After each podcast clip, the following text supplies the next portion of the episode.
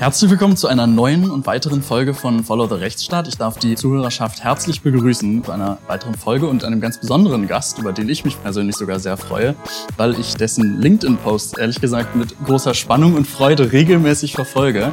Ich darf begrüßen bei uns Professor Dr. Volker Römermann von der Römermann Rechtsanwälte Aktiengesellschaft. Herzlich willkommen bei uns. Hallo, lieber Max. Freue mich sehr, bei euch sein zu dürfen heute. Ja, vielen Dank, dass du die Zeit genommen hast für uns. Und ähm, ich darf einfach mal kurz vorstellen, also wie ich schon sagte, Professor Dr. Volker Römermann, dann steht da ein CSP hinterm Namen, wo ich gleich nochmal nachfragen wollte, insofern das die Zeit auch zulässt. Honorarprofessor an der Humboldt-Uni zu Berlin, dreifacher Fachanwaltstitel in verschiedenen Bereichen, diverse Mitgliedschaften in der honorigen Gesellschaften und Vereinen, unter anderem auch der Bundesverband mittelständischer Wirtschaft, lese ich hier auch online. Das ist eine ganze Liste, die ich da vor mir habe. Das ist sehr beeindruckend. Und eben eine eigene Kanzlei, Römermann Rechtsanwälte, Aktiengesellschaft. Das habe ich persönlich jetzt noch nicht so häufig gesehen, dass überhaupt Aktiengesellschaft bei einer Kanzlei dahinter steht. Was hat das eigentlich für einen Hintergrund? Vielleicht ganz kurz nur, einfach aus Interesse. Jetzt eine große Frage und willst ganz kurz was dazu hören. Ja, okay. Ich bin jetzt seit fast 26 Jahren Anwalt und seit 2007 sind wir eine AG die Aktiengesellschaft, äh, deswegen, weil es die vernünftigste Rechtsform für Anwälte ist, das wäre sozusagen die Kurzform. Ähm, du hast eine Kombination aus einerseits einer unternehmerisch professionellen Struktur mit einer vernünftigen Haftungsabsicherung, die hast du in Personengesellschaften nicht, auch nicht entgegen einem verbreiteten Irrtum in der Partnerschaftsgesellschaft mit beschränkter Berufshaftung. Und außerdem kannst du Beteiligungen in Form von Aktien äh, gut auch weitergeben.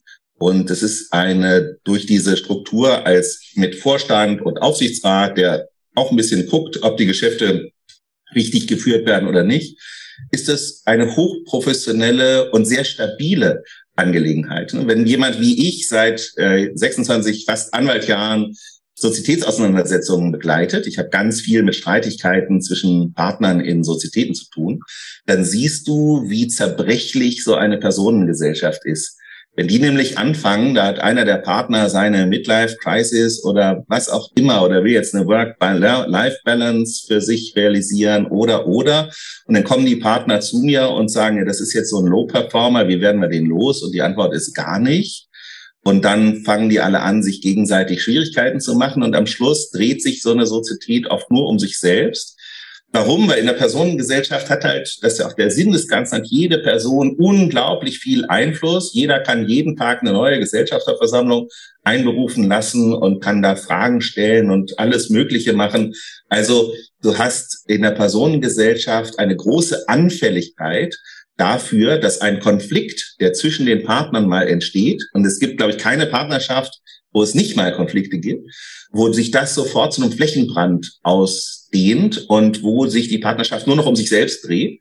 Und dagegen ist die AG ein sehr effizientes Mittel, weil der Vorstand, wenn es denn Konflikte gäbe, ne, die musst du ja nicht haben, aber wenn es sie gibt, dann ist der Vorstand handlungsfähig und du bist also nicht in der Gefahr, dass sich so eine Sozietät paralysiert praktisch, wenn da ein Problem auftritt. Und das war mir tatsächlich wichtig, weil ich so unendlich viele Sozietäten gesehen habe, die im Grunde daran zugrunde gehen oder jedenfalls drohen daran zugrunde zu gehen, dass irgendein Streit zwischen A und B aufgetreten ist und das ist dann, wird dann irgendwie unkontrollierbar. Und dagegen kann man in der Tat durch eine vernünftige Rechtsform Prävention betreiben. Und das ist der Grund. Alles klar. Und davon gibt es in Deutschland vielleicht ein Dutzend. Es gibt nicht viele AGs, also vielleicht auch 20. Ich weiß nicht genau, wie viele. Es sind nur, es sind nur relativ wenige. Aber eigentlich ist es vernünftig. Ich selbst bin bei einer AG, die gar nicht so weit von euch weg ist, Aufsichtsratsvorsitzender. Äh, bei auch das noch. Rechtsanwälte. Alles klar, okay. Das auch noch oben drauf. Dann CSP ist der Certified Speaking Professional, richtig? Ja, genau. Das ist ein in der Tat vielleicht für Juristen erstmal ein bisschen exotischer Titel. Davon gibt es in der äh, deutschsprachigen Welt etwa 20. Und das ist die höchste Auszeichnung, die man als Redner bekommen kann. Also als Redner bist du in Deutschland vielleicht in der German Speakers Association, der deutschen, der Berufsverband der deutschen Redner, ist der zweitgrößte in der Welt. 800 davon gibt es in Deutschland, 800 Mitglieder. Und in Amerika sind es knapp über 3000 bei der dortigen, der National Speakers Association. Und wenn du eine Fülle von Voraussetzungen erfüllst, also es war viel schwieriger als Fachanwalt übrigens, so eine Art drittes Staatsexamen, dann verleihen die dir in Amerika den CSP und das wird in großem Stil dann zelebriert. Bei mir war es in San Diego und der Präsident der NSA, also das ist die richtige NSA hier, ne? nicht die falsche NSA, die sagen immer, we are the ones who speak, not the ones who listen. Hm? Das ist die Abgrenzung von der anderen NSA. Das ist also der Präsident, dann sitzen da 1500 Leute im Saal, 1000 nochmal per Livestreaming dabei und dann kriegst du da oben auf der Bühne so eine Medaille umgehängt und so. Also das wird sehr, sehr zelebriert zuerst mal auch für, für einen Deutschen und für jemand, der so mit Orden und so ein bisschen, ja, dem nicht so nahe steht, möchte ich mal sagen, ist das ziemlich ungewohnt. Aber man sollte nicht der Versuchung widerstehen, diesen, diese Medaille gleich wieder abzuhängen, weil das ist, das ist halt das ist das, was du als Redner erreichen kannst in der Welt praktisch. Deswegen gibt es auch im deutschsprachigen Bereich nur 20. Und, ähm, und für mich liegt es eigentlich nahe, sich mit Reden zu beschäftigen, weil wir als Anwälte wovon leben wir? Womit können wir arbeiten? Was ist unser Instrument? Ne? Unser Instrument ist die Sprache. Also wir haben ja, wir sollten ein bisschen Know-how mitbringen, ja. Aber wenn äh, ein, ein kraftvoller Kollege wie Nico Herting äh, da bei Gericht steht und plädiert, dann macht das halt einen anderen Eindruck, als wenn da jemand steht, der es nicht gewohnt ist, für, vor Menschen zu sprechen und der sich damit nicht beschäftigt hat. Und als ich das mal erkannt habe und kam vor 14 Jahren, jetzt glaube ich inzwischen, in Kontakt mit der deutschen Rednervereinigung, bin dann beigetreten, bin bei jeder Convention von denen gewesen, war zeitweise Präsident der Vereinigung, bin jetzt noch, äh, habe jetzt noch einige Funktionen dort, habe ich einfach unglaublich viel gelernt für meinen für meine Berufung sozusagen als Anwalt. Du musst ja nicht unbedingt hauptamtlicher Speaker werden. Äh, das könnte ich vielleicht auch. Ich habe unendlich viele Anfragen dazu, aber ich möchte ja Anwalt, ich bin ja Anwalt. Und und äh, ich glaube, dass das Instrumentarium geschärft wird. Deswegen kann ich dir das auch total empfehlen, wenn du, wenn du äh, da vielleicht selbst sagst, ich kann mich, also ich jedenfalls konnte mich verbessern in den letzten 14 Jahren und habe mich, glaube ich, un, also ein anderer Planet hm, von, von dem, wie du professionell damit umgehst, wie du vielleicht deine Argumente, die brauchst du natürlich, aber wie du die wirksam unterbringst. Und das kannst du bei Gericht machen.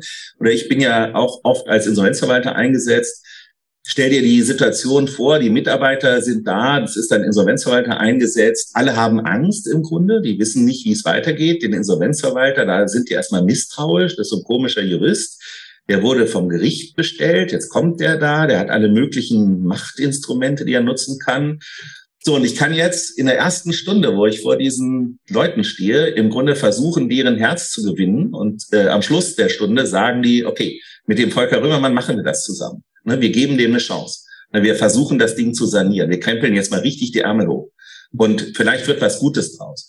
Oder die sagen sich, was war das denn für ein krümeliger Anwalt, der da vorne rumgestanden hat? Äh, ich bewerbe mich jetzt mal woanders. Mhm. Und wenn die sich woanders bewerben, ist das Unternehmen platt und dann wird das nichts mit der Sanierung. Und ich bin der totale Fan von Sanierung. Also ich fühle es als selbst als Niederlage, wenn ich es nicht saniere, so ein Unternehmen. Mhm. Ich will das sanieren. Ich bin ein, ich bin an der Stelle sehr erfolgsorientiert.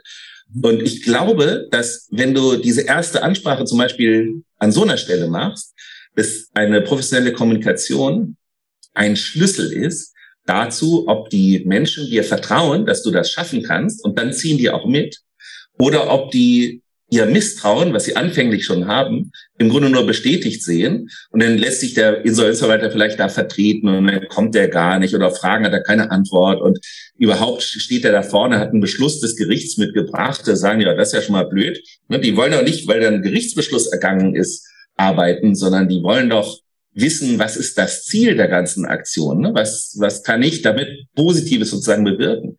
Und wenn du da äh, ein bisschen dir abguckst von den Techniken und von der Herangehensweise von Rednern, die, die etwas bewegen, und dann glaube ich, kannst du auch im Anwaltsberuf und als Insolvenzverwalter und in vielen anderen Lebenslagen äh, kannst du da das schärfen, was du machst und kannst einfach mehr Geltung, mehr zur Geltung bringen, mhm. was du, was du da willst und was du machst und warum du das tust und ich glaube, dass das ein Schlüssel dazu ist. Wir haben einige große Unternehmen sanieren können in sehr, sehr, sehr, sehr schwierigen äh, Insolvenzfällen.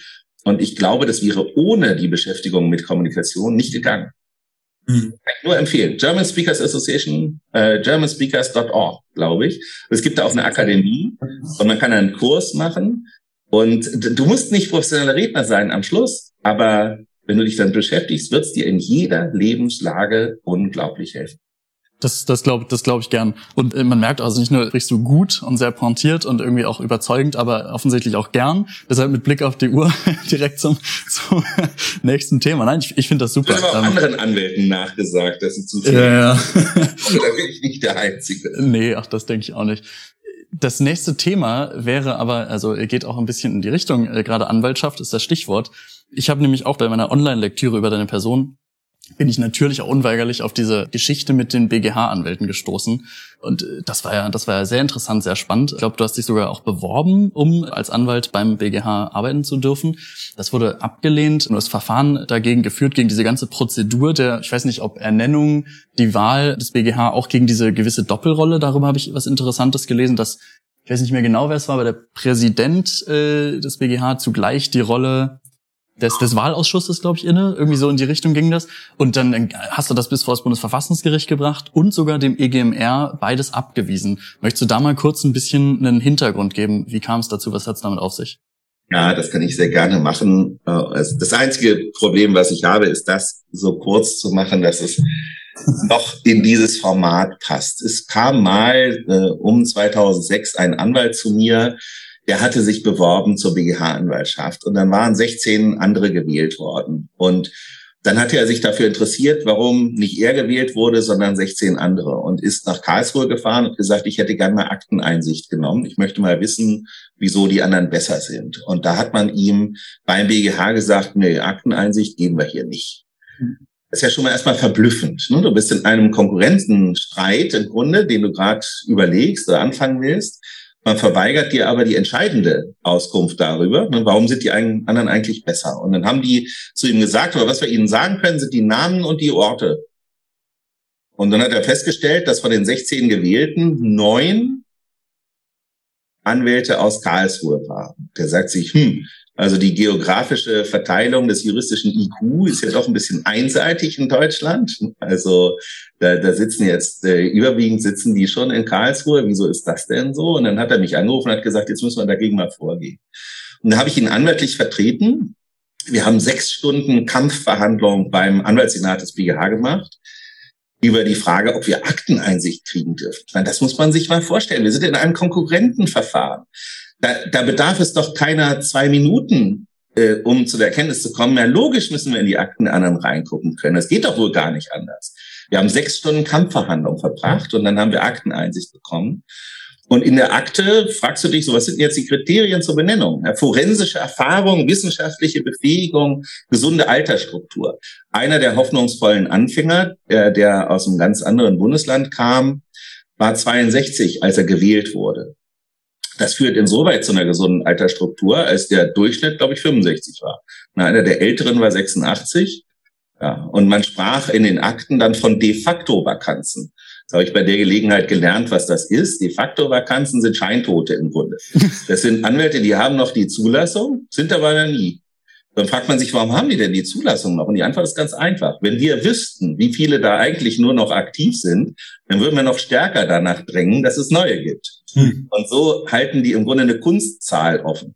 Mhm. Und dann haben wir geguckt, so, wir wissen mit der, mit der wissenschaftlichen Befähigung und in der mündlichen Verhandlung, die es danach gab, erinnere ich mich noch plastisch daran, wie eine Kollegin hinten, die waren ja alle da, ne, die waren natürlich alle, die, alle BGH-Anwälte waren da, alle Kandidaten alle waren da. Und eine Kollegin stand dann auf und sagte, also wissenschaftliche Befähigung, äh, denn die hatte ich ausfindig gemacht, die hat einfach außer dass sie im Referendariat eine Note gekriegt hat, aber es gab sonst überhaupt gar kein Anzeichen für eine wissenschaftliche Befähigung. Ne? Null. Dann stand sie auf und sagte, also, ich verstehe die ganze Diskussion nicht. Ich habe drei Kinder. Woher hätte ich die Zeit nehmen sollen, um jetzt was zu schreiben und so? und, und dann hast du die forensische Erfahrung. Und da haben die sich echt Mühe gegeben beim BGH. Die haben also die OLG-Präsidenten gefragt, kennt ihr den Kandidaten? Und die OLG-Präsidenten haben die Landgerichtspräsidenten gefragt, kennt ihr die Kandidatin? Und dann haben die Landgerichtspräsidenten die Amtsgerichtsdirektoren gefragt, kennt ihr den? Wie oft sind die so forensisch bei euch? Und bei neun von 16 war die Antwort nie gesehen.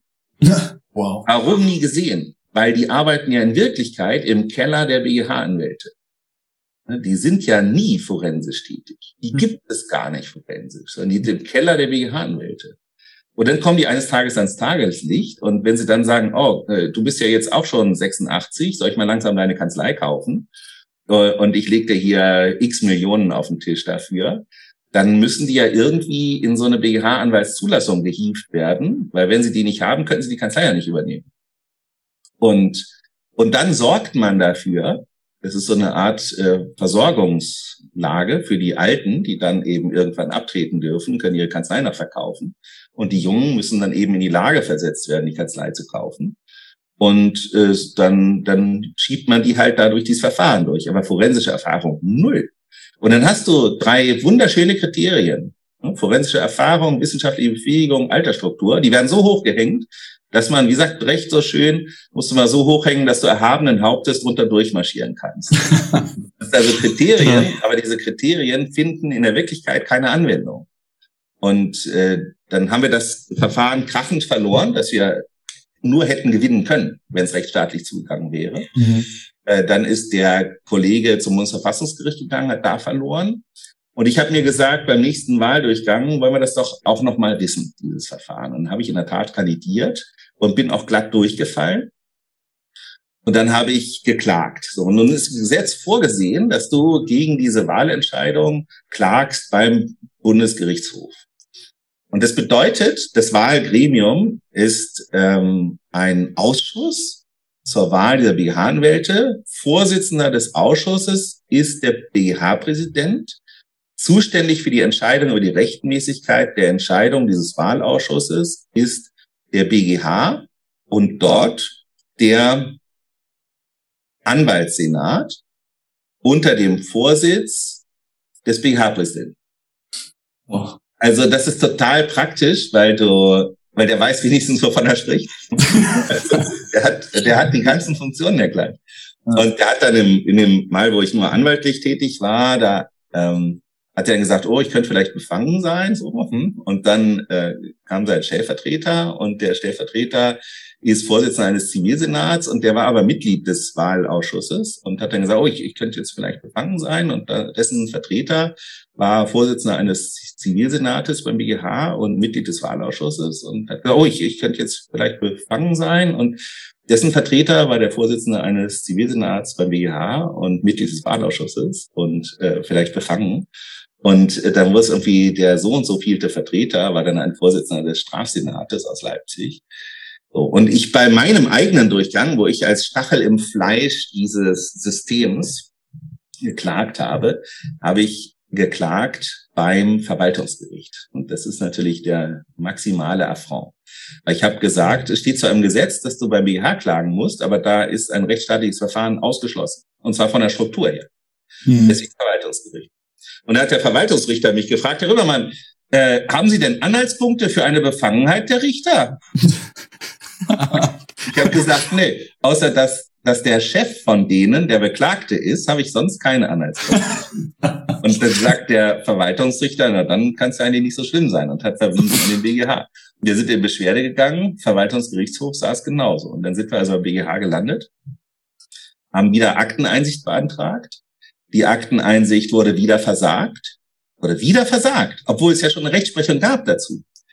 Und dann hat der der Vorsitzende des Senats, also ein Strafrichter, hat äh, den BGH-Präsidenten gefragt, das war dann schon die BGH-Präsidentin, wie ist das? Äh, können, können Sie vielleicht freiwillig die Akten rausrücken? Es ist ja ein, es ist ja ein äh, Konkurrentenschutzverfahren, da muss es ja irgendwie Akten sich geben.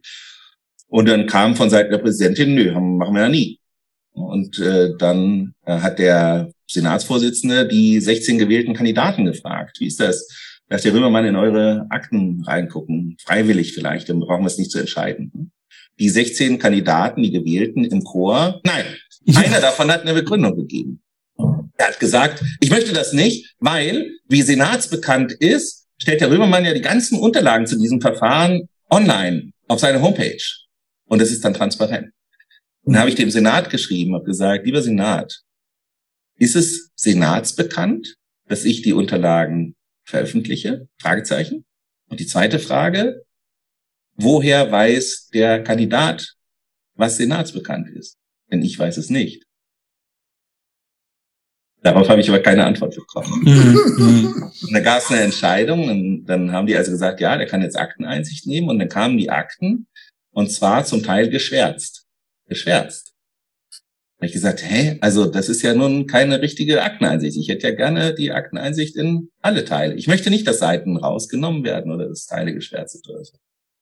Und und dann bin ich in den Genuss eines In-Kamera-Verfahrens gekommen. Ich weiß nicht, ob ihr das In-Kamera-Verfahren kennt. Das mhm. ist ein ganz wunderbares Verfahren, was zum Beispiel, wenn der Bestand der Bundesrepublik Deutschland gefährdet ist durch einen Terroristenprozess, dann ist das so, das ist so geheim, das dürfen noch nicht mal die Anwälte erfahren, sondern nur das Gericht darf diese Informationen haben, weil sonst würde ja die Bundesrepublik Deutschland in ihren Grundfesten erschüttert, wenn es die Anwälte erführen. Und so war also die mündliche Verhandlung, kommt der Senat rein, hat gesagt, Herr Römermann, wollen Sie immer noch an Ihrer Rüge festhalten, dass ja die Akten zum Teil geschwärzt sind? Dann sage ich, ja, es hat sich ja nichts dran geändert. Dann haben die gesagt, ja, wir haben draußen jetzt ein In-Kamera-Verfahren gemacht. Äh, wir haben uns die Akte angeguckt und es ist alles in Ordnung. Ist nicht wahr. Und äh, was da geschwärzt wurde, weiß ich nicht. Also es, ich, ich, das Bundesverfassung, das Bundesverwaltungsgericht hat mal über in Kamera ge, gesprochen und hat gesagt, ja, das ist dann, wenn zum Beispiel du bist jetzt Terrorist und die SEK stürmt morgens bei dir rein, beschlagnahmt dein erotisches Tagebuch. So, das dürfen die jetzt nicht verwenden im Prozess irgendwie hm. ohne, und so, hm. weil es die ja aus der Hand gerissen haben. Ne? Aber bei einem Bewerber, bei einem Bewerber, Bewerber, der sendet dahin, was er über sich Tolles zu erzählen hat. Das wird ihm nicht entrissen. Der muss sich auch nicht bewerben. Der bewirbt sich da. Und er schickt das, was ihn gut und schön macht.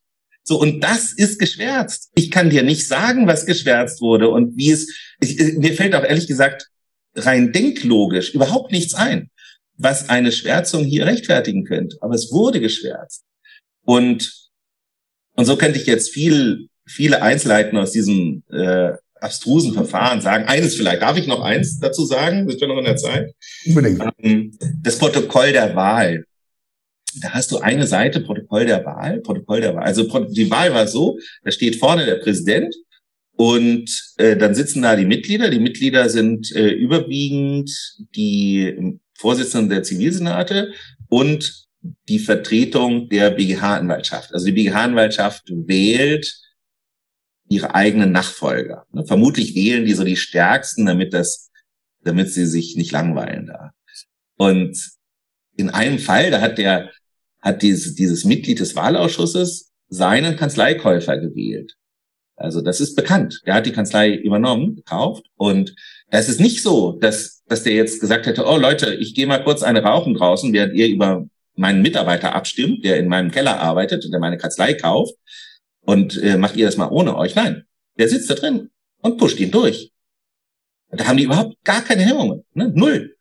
Und jetzt hast du das Protokoll, da sitzen also diese Mitglieder des Wahlausschusses und dann sagt der BGH-Präsident, ich, ich, ich weiß nicht, wie es euch geht, aber ich hätte mir vorgestellt, jetzt hat da jeder so einen Wahlzettel und dann kann er da aus 30 Kandidaten oder wie viel es da waren, kann er 16 ankreuzen. Ne? Das wäre jetzt so meine persönliche Erwartung gewesen. So war es aber nicht.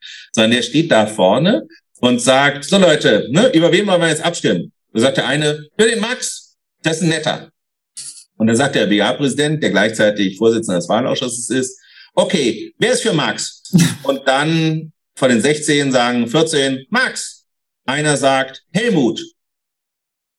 So steht es im Protokoll. Da habe ich gefragt, hey, also Moment, jetzt, jetzt stimmen die da über den Max ab, ne? Und dann ruft da einer Helmut. Also, wo ist denn da der Sinn? Ne, ich verstehe das überhaupt nicht. Das ist auch nicht erklärt worden. Also, ja, es könnte ja auch ein anderer gewählt werden. Ne? Das war so die lapidare Erklärung. Dann geht das, geht das also 16 Mal. Dann sagt, wen wollen wir jetzt? Und dann sagen die, die Elfriede. Ja, und dann wählen 13 die Elfriede, ein paar enthalten sich und einer ist für Dietlinde. So, und dann bei Nummer 14, da ruft er den Michael auf. So, wer ist für Michael? Und dann ruft da einer, also 14 für Michael, das ist ja wie in der DDR praktisch, ne? 14 äh, für Michael und einer ruft, ich bin für Martin. So steht's im Protokoll. Ne? Also 14 mal Michael, einmal Martin. Also ist Michael gewählt. Nummer 14 von 16. Bei Nummer 16 wird über Dieter abgestimmt. 14 sagen Dieter. Einer sagt Michael. Da sage ich, hey, Leute, den habt ihr zwei vorher gewählt. also was, also in welchem Zustand müssen die denn gewesen sein, dass da einer ein, also schon absurd, dass du dann einen Namen rufst, wenn über wen ganz anders abgestimmt wird. Das ist ja schon völlig absurd. Ja, ja, ja. Aber du rufst dann den Namen von einem, der schon gewählt ist.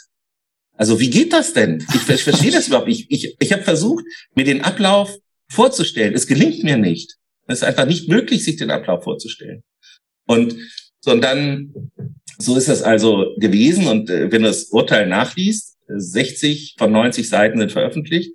Die NJW übrigens hat von der Veröffentlichung abgesehen. Ähm, warum auch immer. Es, äh, es sind 60 Seiten veröffentlicht und 30 nicht. Und jetzt interessiert euch vielleicht, was ist denn auf den 30 Seiten so los gewesen? Und da ist nämlich nur Punkt, Punkt, Punkt.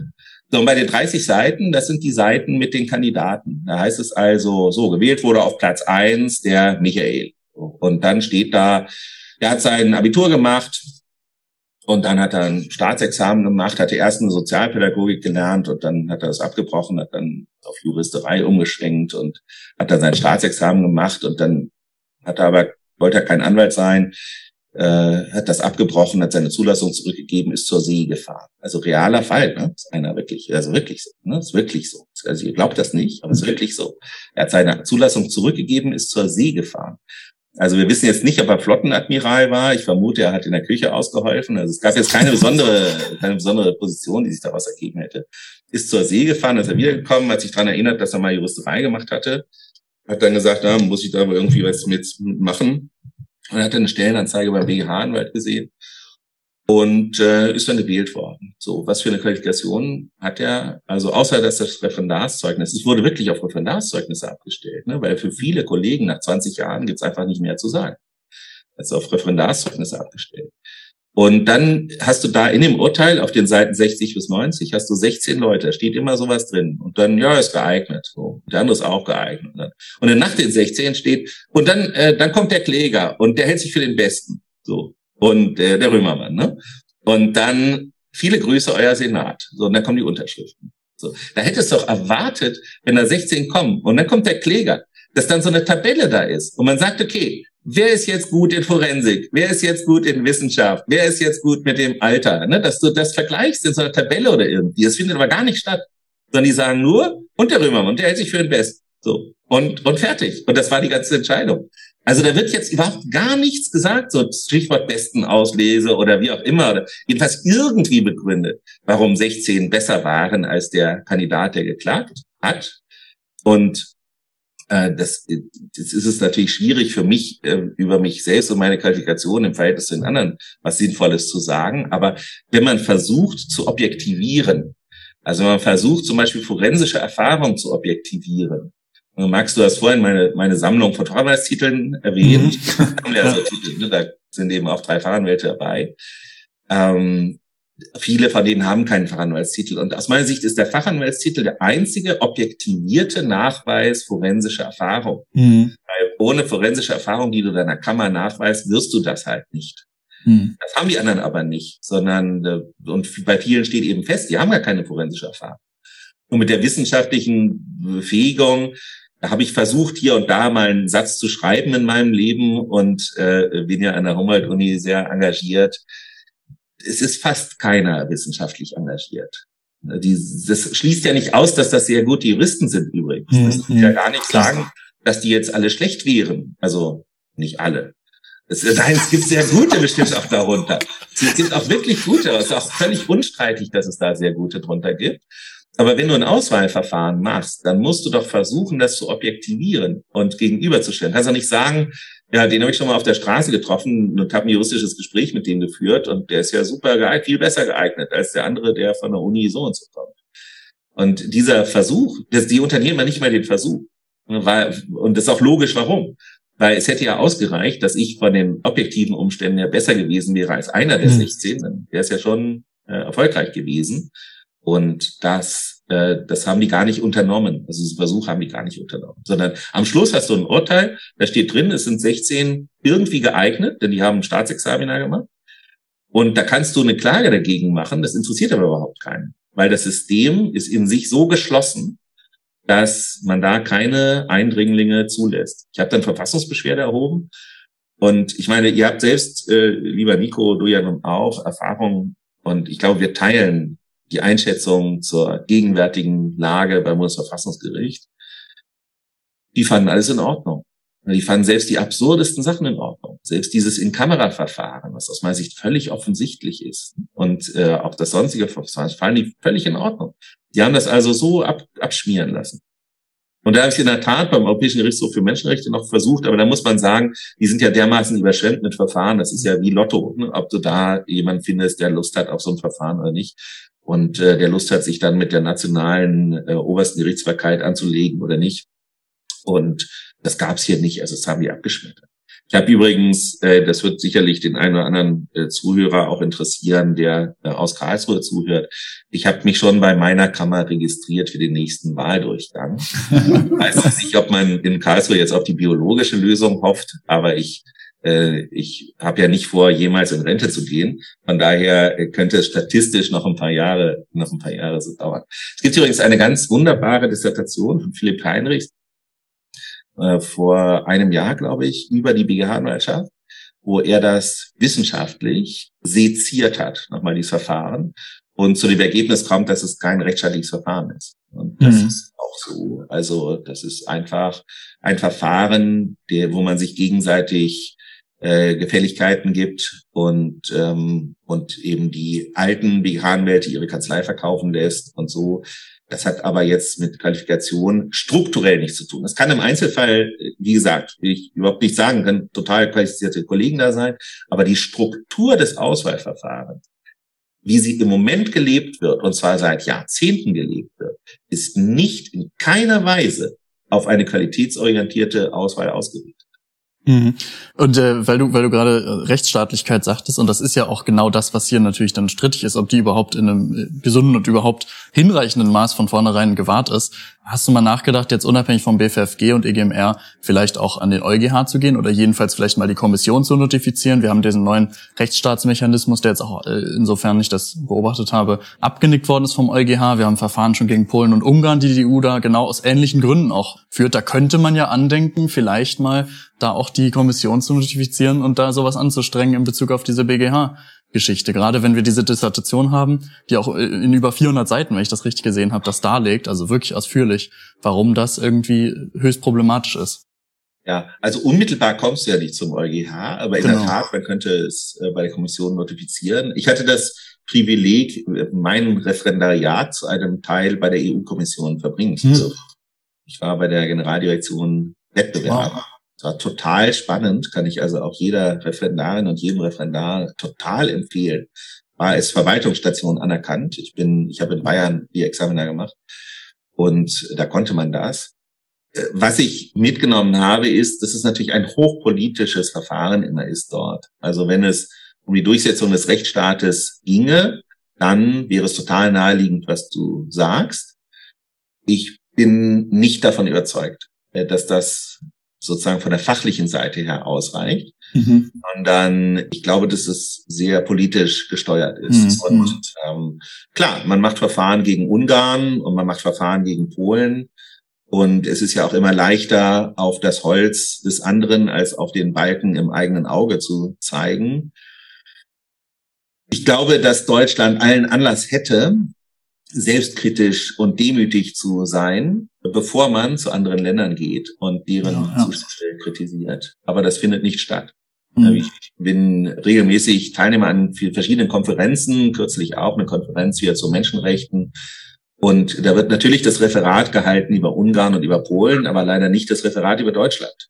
Und ich glaube, das hätten wir in Deutschland auch verdient, dass da mhm. manches noch stärker thematisiert wird. Aber es ist halt wohlfeil. Ne? Wir sind ja die moralisch gute Nation. Wir zeigen also aus dem moralisch schlechten, rügen dort die Lücken im Rechtsstaat und, ähm, und leben ganz gut damit. Die Politik hat sich damit eingerichtet. Die ganz maßgebliche Zahl der Medien auch. Mhm. Und das Bundesverfassungsgericht wird weiter gelobt, jedenfalls im Wesentlichen. Ja, und so könnt, könnte man es notifizieren. Ich persönlich bin da sehr nüchtern und fürchte, das hätte politisch keinerlei Aussicht, äh, da vorangetrieben zu werden. Verstehe. Okay. War nur so eine Idee, die ich noch, die ich noch hatte. Die ist, die, die ja. ist super, gar keine ja. Frage. Ja. Dazu dient ja dieser Podcast im Grunde, dass man Anregungen Stimmt. alle, die uns hören und, so, so äh, und an der Notifikation jetzt arbeiten. Ja, dann hatte Nico, glaube ich, noch spannende genau. Anschlussfragen. in der Justiz, das war ja Thema beim Juristentag, bei dem wir auch uns kurz getroffen haben. Also da, da ging es unter anderem um die Wahl der, der, der Richter an den Bundesgerichten und am Bundesverfassungsgericht auch. Warum tut man sich so schwer damit, dort mal tatsächlich auch den Finger drauf zu legen und in aller Offenheit über Transparenzmängel zu diskutieren? Wie siehst du das? Also ich fand schon mal großartig, dass das ein Thema war auf dem Juristentag. Ich persönlich habe die vielleicht auch da etwas nüchterne These dazu, dass man das als Thema genommen hat, bevor die schlimmen, die allerschlimmsten Fälle hochgekocht sind.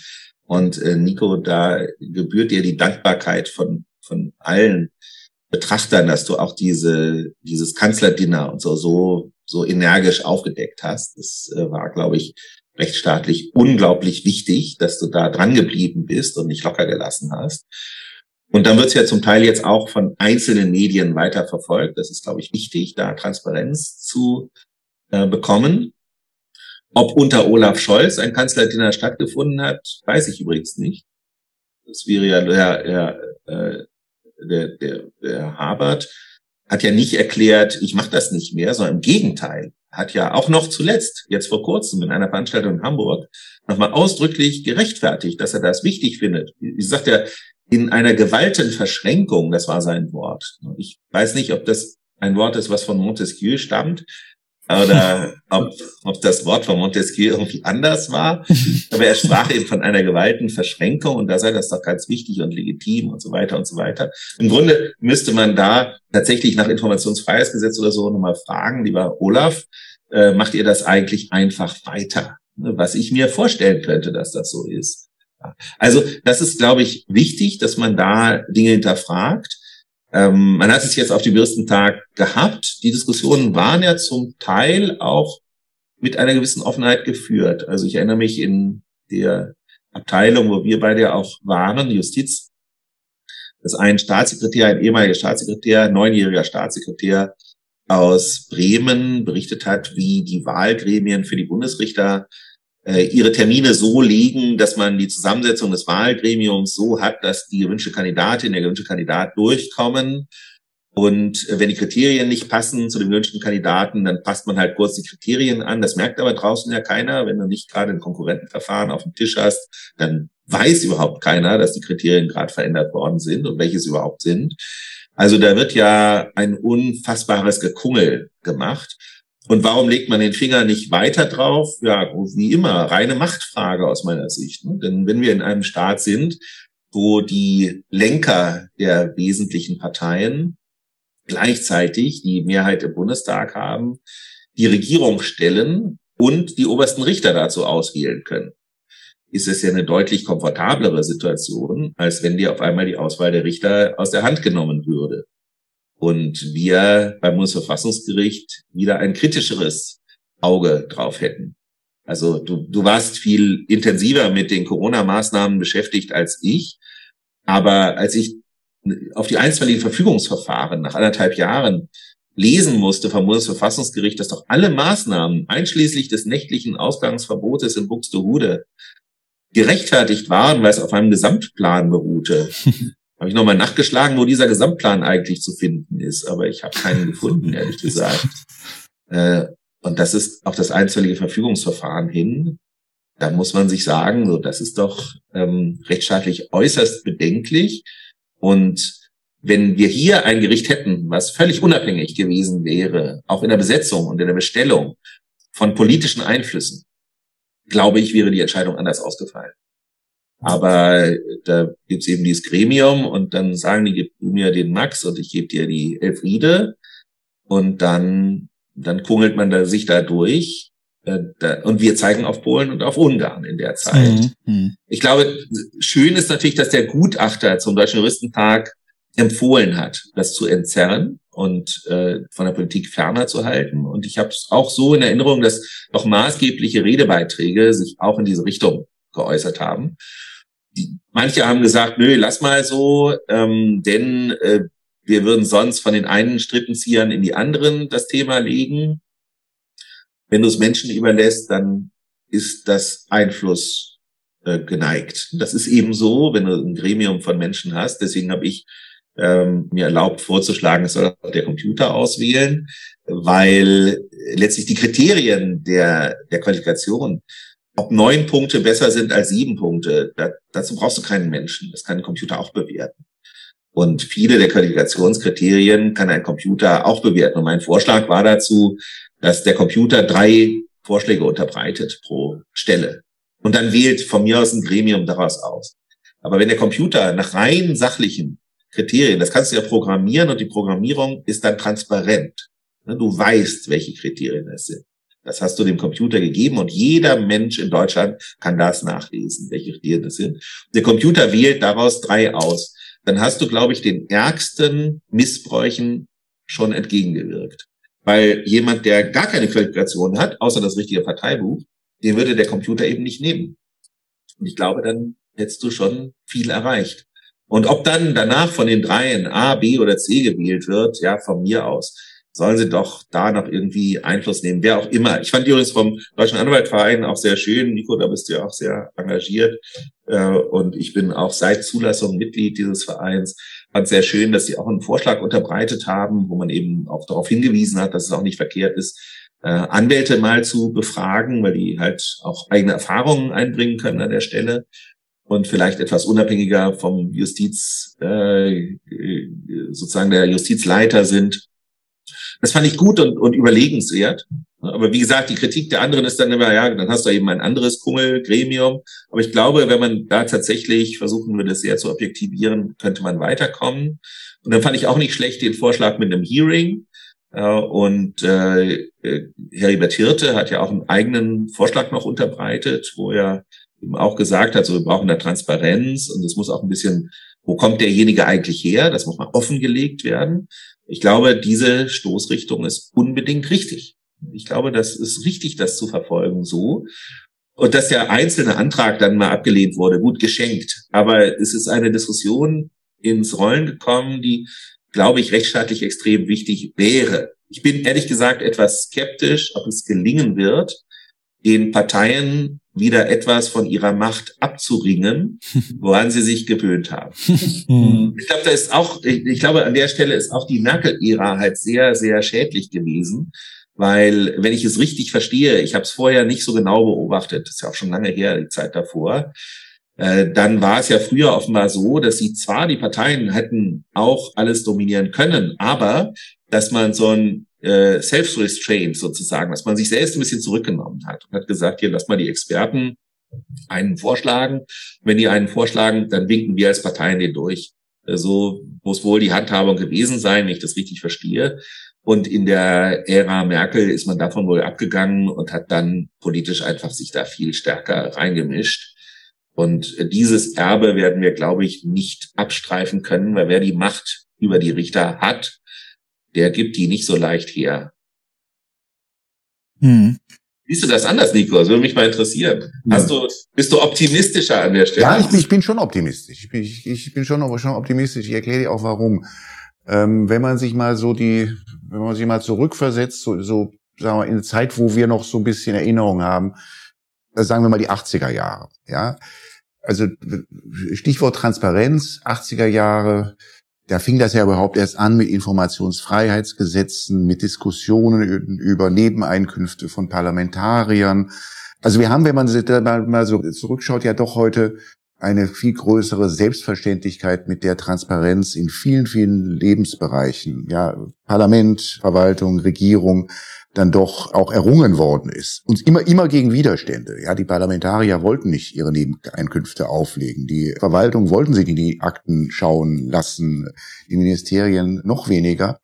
Und und, und Reibungspunkte gibt es da natürlich bis heute, aber es ist halt, da sind wir doch ganzes, ganzes Stück weit vorangekommen. Und ich glaube, in der Justiz hinkt man einfach hinterher. Und was du so schön berichtet hast von deinem Verfahren da äh, um die BGA-Anwaltschaft, ich meine, das ist so ein typischer Kampf jetzt einfach äh, irgendwie gegen die neuen Realitäten auch, wie sie sind.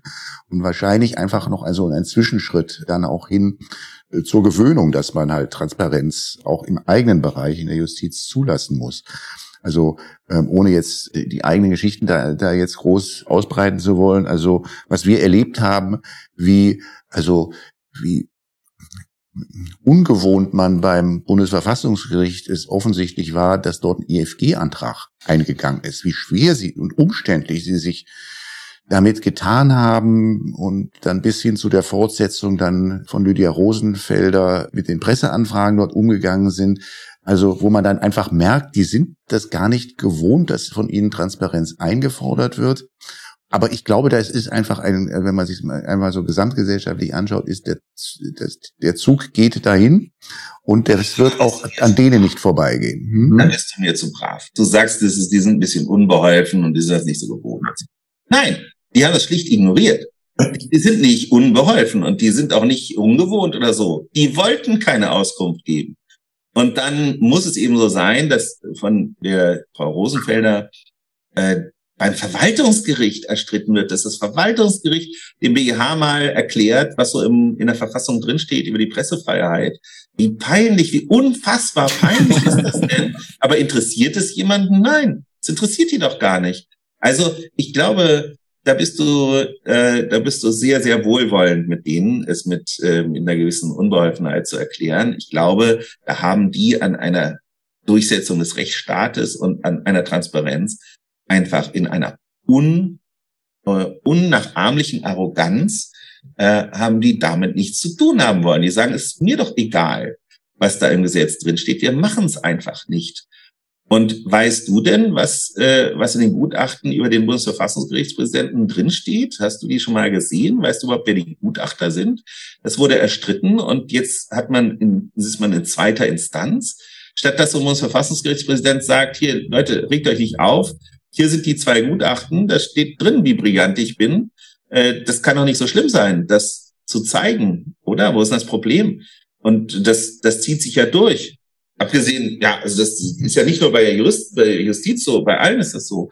Ich hätte auch gerne die, die Masterarbeit äh, unserer Außenministerin mal gelesen. Die gibt's aber nicht mehr. In der Bibliothek ist sie nicht zu finden. Ja, ist in der Bibliothek nicht zu finden. Aber wenn du selbst eine Diplomarbeit oder so geschrieben hast, vielleicht hast du ja doch noch ein Exemplar zu Hause wenn es sie gab, oder? Also ich kann es mir jedenfalls so vorstellen, aber ich kenne sie nicht. Und da hat auch keiner jemals Anstalten gemacht, es zu veröffentlichen. Also ich glaube, der Staat, ja klar, es gibt ein Informationsfreiheitsgesetz und alle zehn Jahre klagt auch einer darauf. Und wenn er Nico Herting ist, dann lässt er auch nicht locker an der Stelle. Aber wie viel gibt's denn von denen? Und hier ist es die Bildzeitung. Ne? Da sagen viele, auch Bildzeitung, bin mir schon mal blöd. Nein, die Bildzeitung hat es erstritten. Also das war großartig, dass die das auch ernst genommen haben. Das hätten alle tun müssen, eigentlich. Mhm. Aber tun sie es? Nein. Wenn man möchte und man sagt, ja, im Jahr 1980 gab es gar keine Transparenz und wir sind jetzt bei fünf Prozent, und das ist ja schon mal super, äh, dann, dann, dann, dann hab, gebe ich dir recht. Aber es darf uns nicht dazu veranlassen, uns jetzt zurückzulehnen und zu sagen, okay, jetzt haben wir ja schon mal was erreicht, sondern ich finde eher die 95 Prozent, die fehlen, die finde ich nach wie vor skandalös und äh, bin aber nicht sicher, ob wir das jemals erreichen werden. Es geht übrigens äh, ja ein bisschen einher auch mit der mit der Veröffentlichungspraxis der deutschen Gerichte. Ne? Wenn man sich vorstellt, zwischen wie viel ist zwischen ein und drei Prozent der deutschen Urteile werden veröffentlicht und die anderen 97 Prozent nicht. Mhm. Wie kann es das geben? Wie kann es überhaupt geben, dass Urteile nicht veröffentlicht werden? Also das begreife ich nicht. Und wenn du dir das vorstellst, Justizwesen, 97 Prozent der Urteile unveröffentlicht, dann dann glaube ich, ist es zu früh von Transparenz zu sprechen. Ich würde es mir wünschen, aber ich glaube nicht, dass wir es noch erleben werden, mhm. dass es da einen befriedigenden Zustand zu gibt. Man ist es nicht gewohnt, dass man die Dinge hinterfragt. Das ist, glaube ich, so ein bisschen auch die Klammer zwischen dem, worüber wir jetzt im ersten Teil gesprochen haben, was deine Erfahrungen dort im Zusammenhang mit BGH-Anwaltschaft und den Dingen, die wir, die wir im Augenblick so in der Diskussion haben rund um das Bundesverfassungsgericht. Man ist es, man ist es nicht gewohnt. Und es ist sicherlich noch ein weiter Weg, das sich ändert.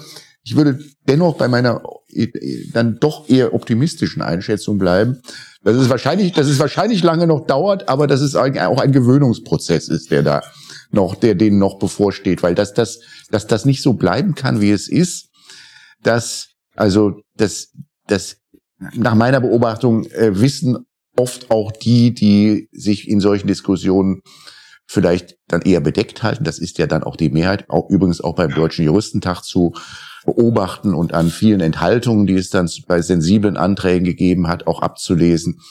Also dieses unwohle Gefühl, dass das eigentlich so nicht sein darf und kann, das haben viele. Es haben, es gibt vielleicht ein bisschen zu wenig, die dann, wie du das machst, und zu einem weiteren spannenden Thema aus diesem Komplex kommen wir heute gar nicht mehr, nämlich die Bestellung von Insolvenzverwaltern, wie das funktioniert. Das ist ja auch so ein schönes Transparenzthema, was wir seit vielen, vielen Jahren haben ja, es wäre gut, dass wenn es noch mehr geben würde, wie du und vielleicht manchmal auch ich, ähm, die da mal gelegentlich den Finger drauflegen und den Finger auch da in Bewegung bringen. Schön, ja. Volker, vielen, vielen, vielen lieben Dank für dieses spannende Gespräch. Danke ja. euch beiden. Und alles Gute nach Hannover. Danke, ne? alles Gute, bis bald. bald. Tschüss. Bis bald. Tschüss. Tschüss. Das war Follow the Rechtsstaat. Schaltet auch ein bei der nächsten Folge und abonniert.